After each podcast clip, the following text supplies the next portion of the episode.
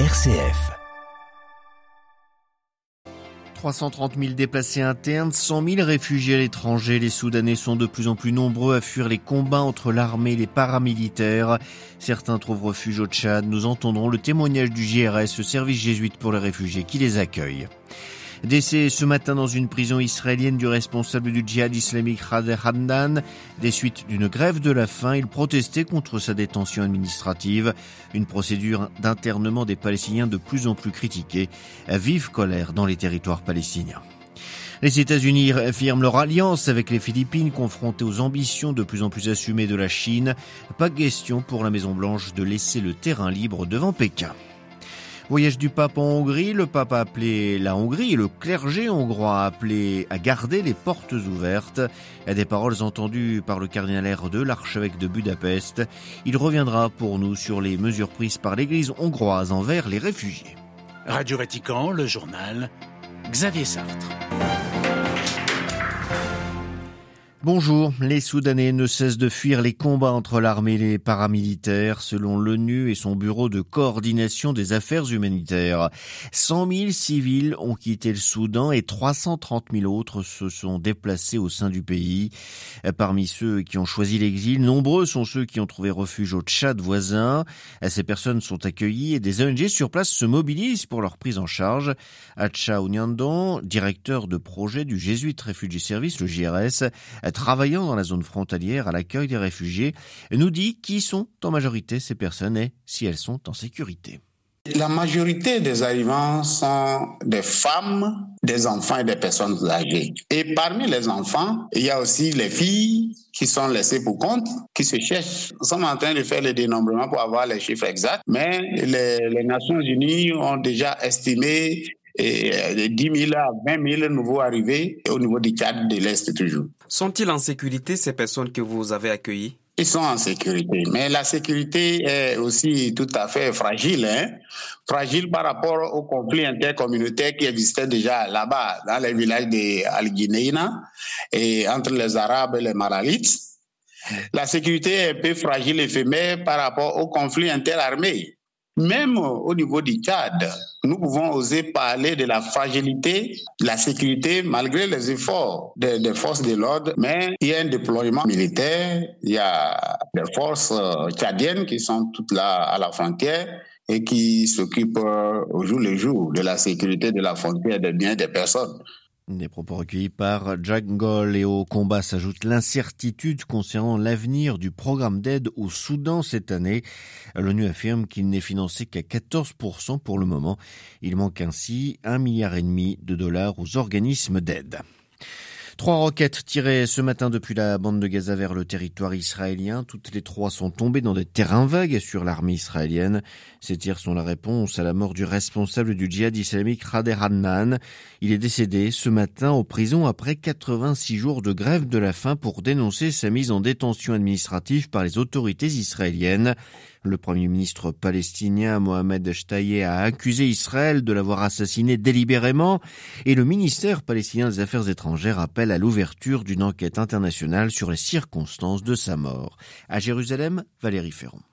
Khader Adnan avait été arrêté en février dernier et placé en détention administrative, une mesure qui permet à Israël d'arrêter une personne à tout moment et de l'emprisonner pour des périodes de 3 à 6 mois, renouvelables à l'infini, sans chef d'accusation ni jugement. Il avait aussitôt entamé une grève de la faim pour protester contre son incarcération arbitraire. Après 86 jours sans s'alimenter, la détérioration de son état de santé inquiétait d'autant plus que son corps était déjà fragilisé par quatre précédente grève de la faim pour protester déjà contre sa mise en détention administrative. Ceci n'avait pas empêché dimanche un tribunal militaire de reporter sa réponse à une pétition demandant la libération immédiate du prisonnier. Prader Adnan a été retrouvé inconscient ce matin dans sa cellule et transporté à l'hôpital où il a été déclaré mort. Son décès en prison intervient dans un contexte de tension très vive dans toute la Cisjordanie où les forces d'occupation israéliennes poursuivent au quotidien quotidien leurs incursions, notamment dans le camp de réfugiés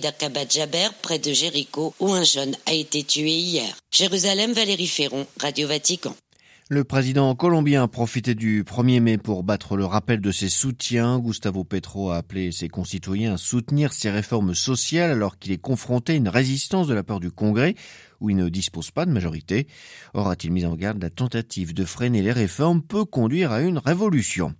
Toujours en Colombie, le négociateur en chef de la guérilla de l'armée de libération nationale, l'ELN, a insisté hier à La Havane sur la nécessité de négocier avec le gouvernement colombien un cessez-le-feu préliminaire qui fonctionne à 100%.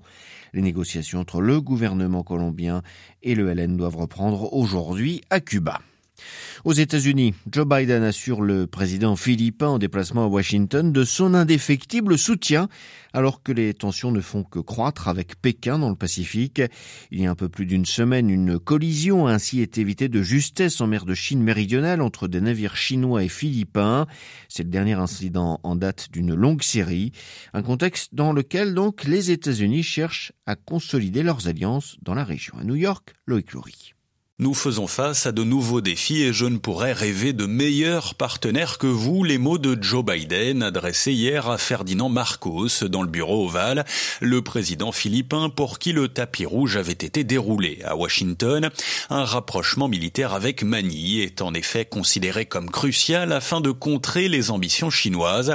Les États-Unis, déjà liés aux Philippines par un traité de défense mutuelle, prévoient de transférer des avions militaires à leurs alliés et de les aider à renforcer renforcer leur flotte de guerre. Il y a quelques semaines, Manille a aussi mis à disposition des Américains quatre nouveaux sites stratégiques, dont une base navale proche de Taïwan, de quoi provoquer la colère de Pékin, qui revendique l'île contestée et la quasi-totalité de la mer de Chine méridionale, un jeu d'équilibriste pour les Philippines qui cherchent à assurer leur sécurité mais sans braquer la Chine, leur premier partenaire commercial. Mon pays, disait hier Ferdinand Marcos, se trouve dans la région la plus compliqué sur le plan géopolitique. New York, le écloury Radio Vatican. Et les alliés des États-Unis en Asie s'activent pour faire face aux velléités chinoises d'expansion. Le Premier ministre japonais sera dimanche et lundi prochain à Séoul pour y rencontrer le président sud-coréen. Le rapprochement entre les deux pays se confirme après plusieurs années de tensions, rapprochement dicté par l'attitude de la Chine dans la région, mais aussi par celle de la Corée du Nord. Les États-Unis actifs dans le Caucase, Washington abrite depuis hier des négociations de paix entre l'Arménie et l'Azerbaïdjan. Les ministres des Affaires étrangères des deux pays qui se disputent le contrôle du Haut-Karabakh sont présents dans la capitale américaine avec l'objectif final de normaliser leurs relations. Ils doivent y rester jusqu'à jeudi.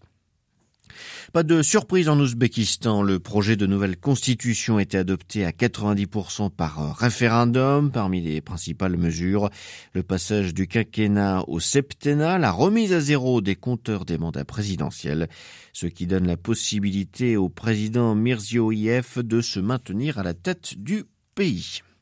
Le pape de retour au Vatican depuis dimanche soir, après trois jours en Hongrie, à Budapest. François a confirmé dans la foi le peuple héritier du roi Étienne, saint commun tous les chrétiens, et a exhorté à une Europe d'âme et de charité, car la paix passe par l'accueil prophétique des étrangers, richesse et non danger, a martelé le pape, exhortant aussi les autorités et le clergé à garder les portes ouvertes dans son homélie lors de la messe de dimanche. Accueil sur lequel revient le cardinal Peter Erde, archevêque de Budapest-Estergom.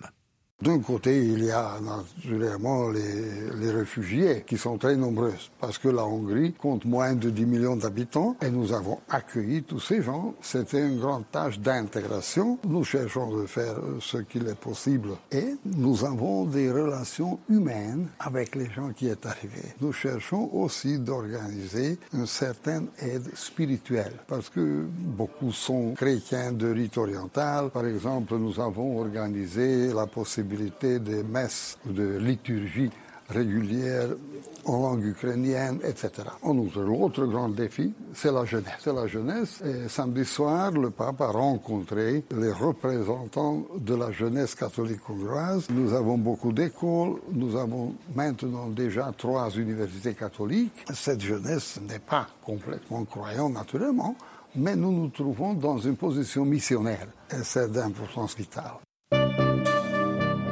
Voilà, c'était le cardinal Peter R2 au micro de notre envoyé spécial à Budapest, Delphine Allaire. Une interview à retrouver sur notre site internet www.vaticannews.va.